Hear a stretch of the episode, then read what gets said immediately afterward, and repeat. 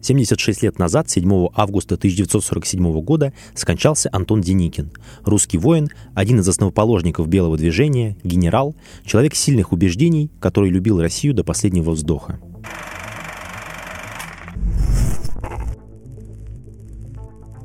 Меня зовут Петр Тихонов, и с вами рубрика «Свой-чужой».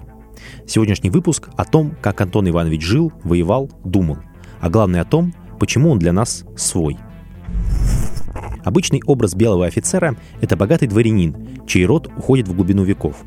Антон Иванович был совсем не таким. Его отец происходил из крепостных, однако сумел сделать хорошую карьеру в армии. Он отслужил рекрутчину, выслужился в офицеры и вышел в отставку в чине майора. Мать Деникина происходила из обедневших польских дворян, без земли и состояния. Так что происхождение у будущего лидера белых было ближе к рабоче-крестьянскому, чем у его врагов, красных вождей Ленина и Троцкого – Семья Антона Ивановича жила бедно. Единственным доходом была пенсия отца в 35 рублей серебром. Если грубо переводить на современные деньги, получится примерно 40 тысяч рублей. Позже пенсию отца еще сократили. В 13 лет Антону пришлось начать подрабатывать, стать репетитором для младшеклассников. Но с малых лет он мечтал о другом, хотел быть военным. Поэтому сразу после выпуска из реального училища отправился служить в армию добровольцем, а через три месяца поступил в Киевское пехотное юнкерское училище – Деникин уже тогда был личностью разносторонней, писал и публиковал рассказы, отличался особыми успехами в математике. В военном деле математика нужна в первую очередь в артиллерии. Туда его и назначили служить. На службе Антон Иванович получил хорошие рекомендации и благодаря этому поступил в Николаевскую академию генерального штаба – После выпуска Деникин должен был остаться при генеральном штабе. Это было нужно, чтобы построить настоящую армейскую карьеру. Однако начальник академии, генерал Сухотин, в последний момент изменил списки и вычеркнул оттуда молодого капитана. Почему так произошло, можно только догадываться. Возможно, сыграла роль невысокое происхождение. Деникин решил стоять на своем и подал императору жалобу на генерала. Военный министр собрал академическую конференцию, и та признала действия Сухотина незаконными – Однако удовлетворять жалобу простого капитана против целого генерала было как-то неудобно. Деникина попросили забрать жалобу и вместо нее написать прошение о милости быть причисленным к генеральному штабу. Деникин ответил, «Я милости не прошу, добиваюсь только того, что мне принадлежит по праву». В итоге Деникина так и не причислили к генеральному штабу за характер. Он вернулся в свою провинциальную часть, и казалось, что на блестящей военной карьере поставлен крест. Спустя два года Антон Иванович решает написать Куропаткину, тогдашнему военному министру, и неожиданно получает ответ. В своем письме Куропаткин выразил сожаление за произошедшую несправедливость и ходатайствовал перед Николаем II о назначении Деникина офицером генерального штаба. Теперь Деникина ждет блестящая военная карьера. В начале русско-японской войны Деникин служит в Варшаве. Поскольку его часть в войне не задействована, он просит о переводе и едет добровольцем на фронт. Там он проявляет себя блестяще – в сентябре 1904 года Деникин, недавно произведенный в подполковнике, становится начальником штаба Забайкальской казачьей дивизии. Этот штаб входил так называемый «Восточный отряд» генерала Рененкамфа. Штаб Рененкамфа был одним из самых боевитых. Про офицеров из этого штаба говорили, что у них голова плохо держится на плечах. Многие из тех, кто там служил, были убиты или ранены. Инициативного офицера замечает генерал Мищенко. Он назначает Деникина начальником штаба уже своей Урала-Забайкальской дивизии. Вместе они подготавливают знаменитый набег на Инкоу. Тогда русская кавалерия вторглась в японские тылы, разобрала железные дороги и уничтожила несколько складов. После войны Деникин служит сначала в Казани, а затем в Киеве. Он выступает активным сторонником реформ в армии и пытается проанализировать опыт русско-японской войны. Из-за своей инициативности часто конфликтует с начальством и не жалеет его в своих статьях и рассказах. В Первую мировую Антон Иванович вступил под началом Алексея Брусилова.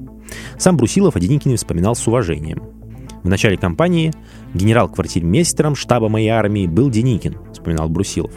Но вскоре он по собственному желанию служить не в штабе, а в строю получил, по моему представлению, четвертую стрелковую бригаду, именуемую «Железной», и на строевом поприще выказал отличные дарования боевого генерала – Четвертая бригада была действительно железной.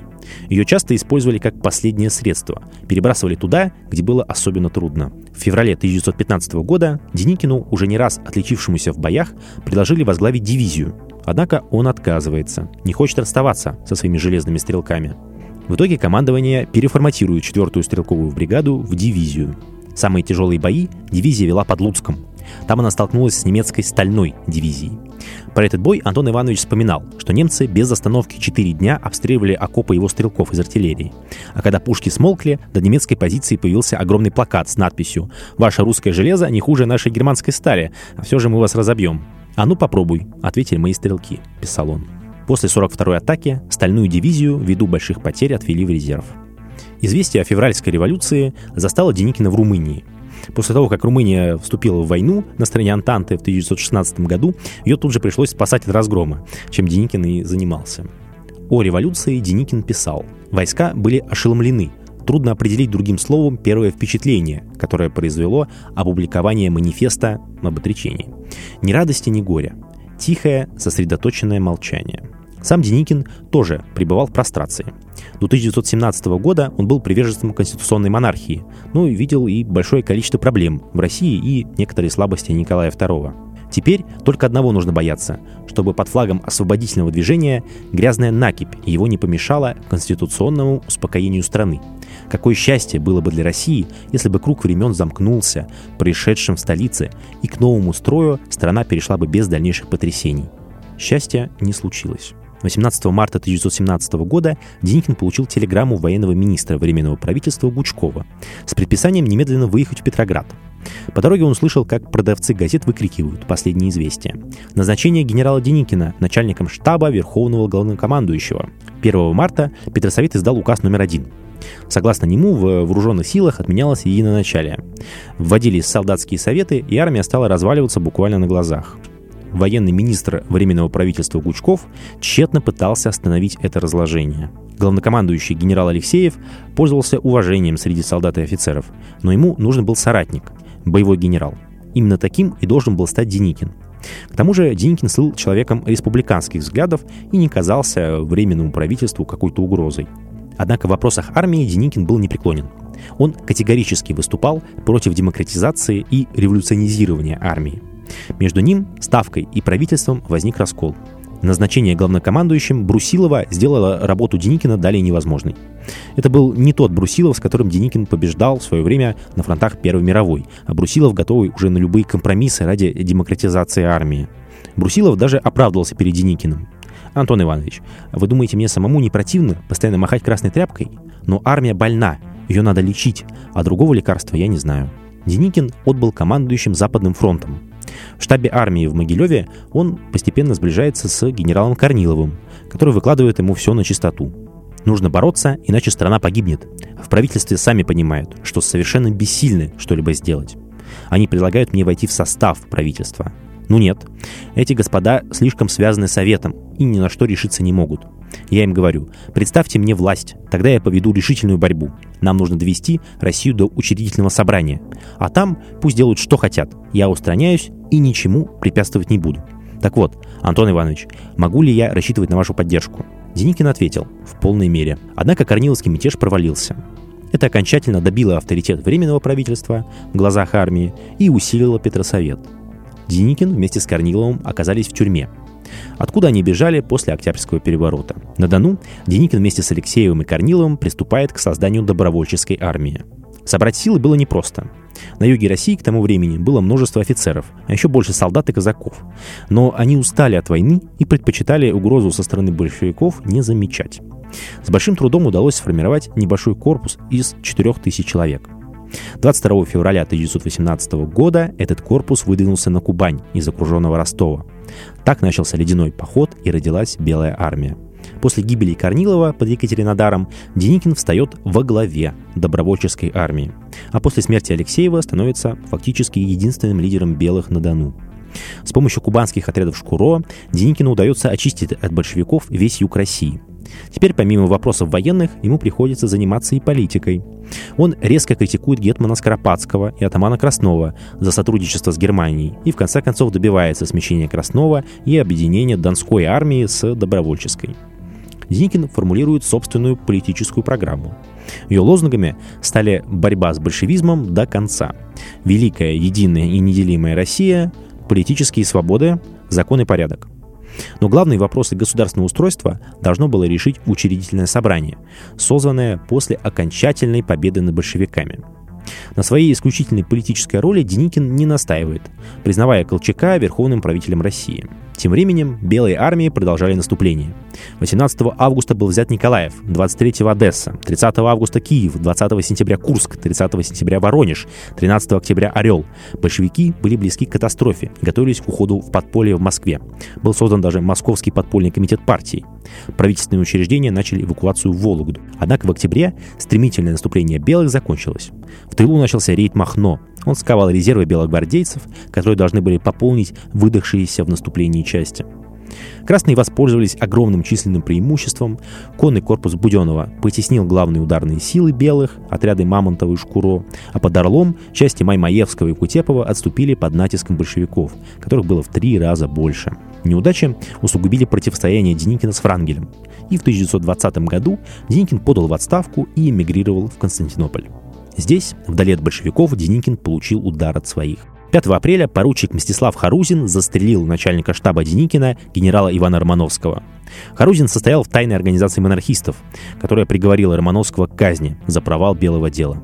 Гибель близкого друга и первого помощника повергла Деникина в глубокую депрессию. Деникин писал «Этот удар доконал меня, сознание помутнело, и силы оставили меня первый раз в жизни». Деникин надолго ушел из политики.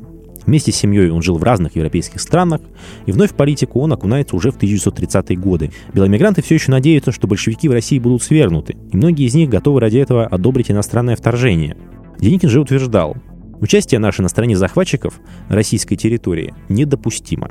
Наш долг, кроме противобольшевистской борьбы и пропаганды, проповедовать идею национальной России и защищать интересы России вообще – в январе 1942 года в оккупированную Францию прибыл немецкий генерал. Он хотел передать Деникину особое предложение от самого Гитлера. Фюрер хотел, чтобы генерал принял командование над русскими частями из военнопленных. В будущем это место займет генерал Власов. Деникин категорически отказался. Гость в недоумении спросил, разве не большевики для них э, являются общим врагом?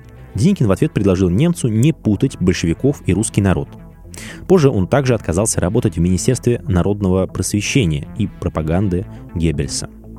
В 1944 году в послании ветеранам Белого движения Деникин писал «Мы испытали боль в дни поражения армии, хотя она зовется Красной, а не Российской, и радовались в дни ее побед. И теперь, пока мировая война еще не окончена, мы всей душой пожелаем ей победоносного завершения, которое обезопасит страну от наглых посягательств извне. Когда война закончилась, Деникин эмигрировал из Франции. Он говорил, что там стало душно, слишком сильно чувствовалось влияние коммунистов. Да и в целом он подозревал, что Франция вот-вот склонится влево. Он эмигрировал в США, где прожил свои последние годы и написал мемуары «Путь русского офицера». 7 августа 1947 года генерал Деникин умер, не дожив до 75 лет. По свидетельству жены, последними его словами было «Так и не увижу, как Россия спасется». Антон Иванович Деникин – человек судьбы сложный и трагичный. Он посвятил свою жизнь служению России. Он верил в то, что русские достойны сами определять свою судьбу, будь то выборы в парламент или в учредительное собрание. Он сделал все, что мог для победы над большевиками, иногда поступая своими личными амбициями. Жизни русских людей были ему важнее, чем личные интересы и даже тем политические взгляды. Он не изменил себе и своим взглядам даже в эмиграции. Это человек наших взглядов. Он нам свой. Расскажите в комментариях о том, как относитесь к Деникину и о том, каких героев вы бы хотели увидеть в этой рубрике в дальнейшем. Ну и традиционно ставьте лайки, подписывайтесь на канал, поддерживайте нас на Бусте. До новых встреч!